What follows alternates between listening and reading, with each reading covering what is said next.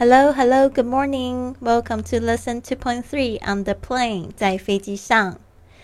好，来跟我念一次。我们今天有个几个单词，然后有几句实用句。Number one, air sickness. Air sickness，晕机。Air sickness.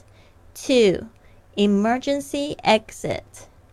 Emergency exit，紧急出口。Emergency exit. Three, bread bread 面包 bread.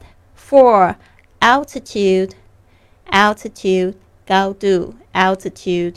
Five ground temperature ground temperature 地面温度 ground temperature. Six centigrade centigrade 摄氏度或者是 Celsius Celsius 也是摄氏度的意思。Number seven Fahrenheit Fahrenheit，华氏度 Fahrenheit。Eight Captain Captain，机长。Nine Could you please help me put my baggage up there? Could you please help me put my baggage up there? 可以帮我把行李放上去吗？Could you please help me put my baggage up there? Ten The overhead compartments are all full. Where can I put my luggage? The overhead compartments are all full. Where can I put my luggage? 上面的置物箱都满了，我的行李放哪里呢？The overhead compartments are all full. Where can I put my luggage? Eleven.